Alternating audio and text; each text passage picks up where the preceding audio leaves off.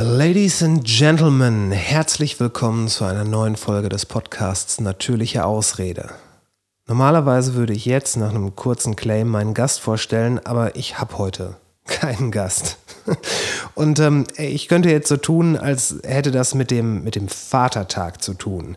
Diesem heißgeliebten Feiertag, an dem wahrscheinlich sowieso niemand Podcast hören würde oder überhaupt irgendwas macht, außer sich in der, also Hand aufs Herz, peinlichsten aller möglichen Stereotypen selber feiert. Der äh, Vatertag, der Männertag oder der Herrentag äh, ist so ein deutsches Phänomen, wie wir ihn hier in Deutschland erleben. Also gröhlend mit Bier und Bollerwagen. Äh, in, in, in anderen Ländern, da wird das Ding nicht nur, ich glaube, am 3. Juni-Wochenende gefeiert und da ist das auch eher so ein Substitut, damit die Väter nicht zu neidisch auf die Mütter sind, wegen dem Muttertag. Da geht es darum, dass die Kinder denen was basteln oder dass die, äh, dass die Zeit mit denen verbringen. Das ist eher so eine schöne und irgendwie auch unschuldige Geschichte. Bei uns, wie gesagt, Bier, Grölen, Bollerwagen. Gerne, wenn das Wetter es zulässt, ohne T-Shirt und ähm, naja, zeigen, was man hat das hätte ich alles erzählen können. Äh, tatsächlich habe ich für den Podcast, also für das, was ihr jetzt hier heute hört, einfach keinen keinen Gast rechtzeitig vors Mikro bekommen. Aber wir arbeiten dran, da, ich habe da noch ein bisschen was vor. Also warum überhaupt irgendwas erzählen? Äh, passenderweise war es, ist es zwei Monate her, dass der erste Podcast äh, von Natürlicher Ausrede ausgestrahlt wurde. Ausgestrahlt ist Schwachsinn. Äh, online gestellt wurde. So. Und weil das ja jetzt quasi ein Jubiläum ist, dachte ich, ich sag mal ganz kurz, warum ich mit dem Ding überhaupt angefangen habe. Es war so, dass am ich glaube am 14. oder am 16. März ist der absolute Hammer gefallen und ich wusste, dass ich erstmal auf unbestimmte Zeit überhaupt nichts zu tun haben werde, was irgendwo auf der Welt vielleicht auch ein bisschen beunruhigend ist, wenn die Arbeit einem so viel bedeutet, dass die gesamte Ereignisdichte eines Tages sich einzig und allein aus der Arbeit speist. Macht das Sinn?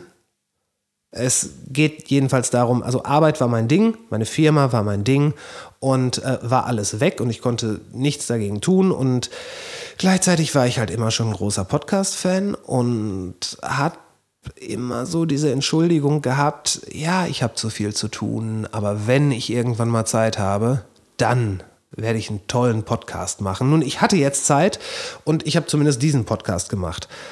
Ähm, denn wenn man ganz ehrlich die Wahl hat, entweder sowas zu machen oder sich zu Hause einzuschließen und über die Ungerechtigkeit der Welt zu heulen, dann, naja, dann macht man doch mal lieber irgendwas.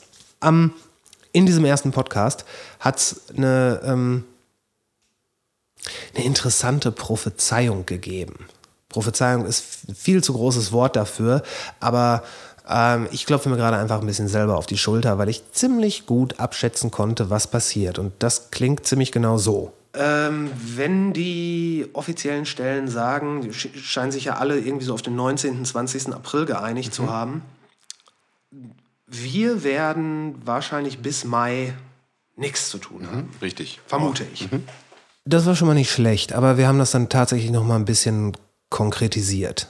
Ja, was glaubst du, wann, äh, wann geht's wieder los? Wann, wann kann man so. Was glaubst du, was jetzt passiert? So sagen wir mal, gib mal, ein, gib mal eine Prognose ab bis zum 1. Juni. Was wird noch passieren? Mm, Im Mai wird sich alles wieder so langsam eingrooven. Mhm. Ne, also die Leute gehen wieder raus. Mhm. Ähm, und haben alles, diese, ganzen, diese ganze Corona-Krise noch so dezent im Hinterkopf. Mhm. Also waschen sich noch regelmäßig die Hände. Äh, Länger als 30 Sekunden. Ganz, ganz, kurz, das jetzt so als Disclaimer. Das ist jetzt natürlich von dir und von mir pure Spekulation. Ja, natürlich. Natürlich. Und ich habe dafür gar nicht mal irgendwelche geheimen Dokumente wälzen oder Bill Gates anrufen müssen, sondern das erschien mir damals einfach logisch. Und hey, na, ich möchte diese Chance auf jeden Fall nutzen, nochmal allen Leuten zu sagen, die hier einschalten und die hier zuhören, das bedeutet mir unglaublich viel.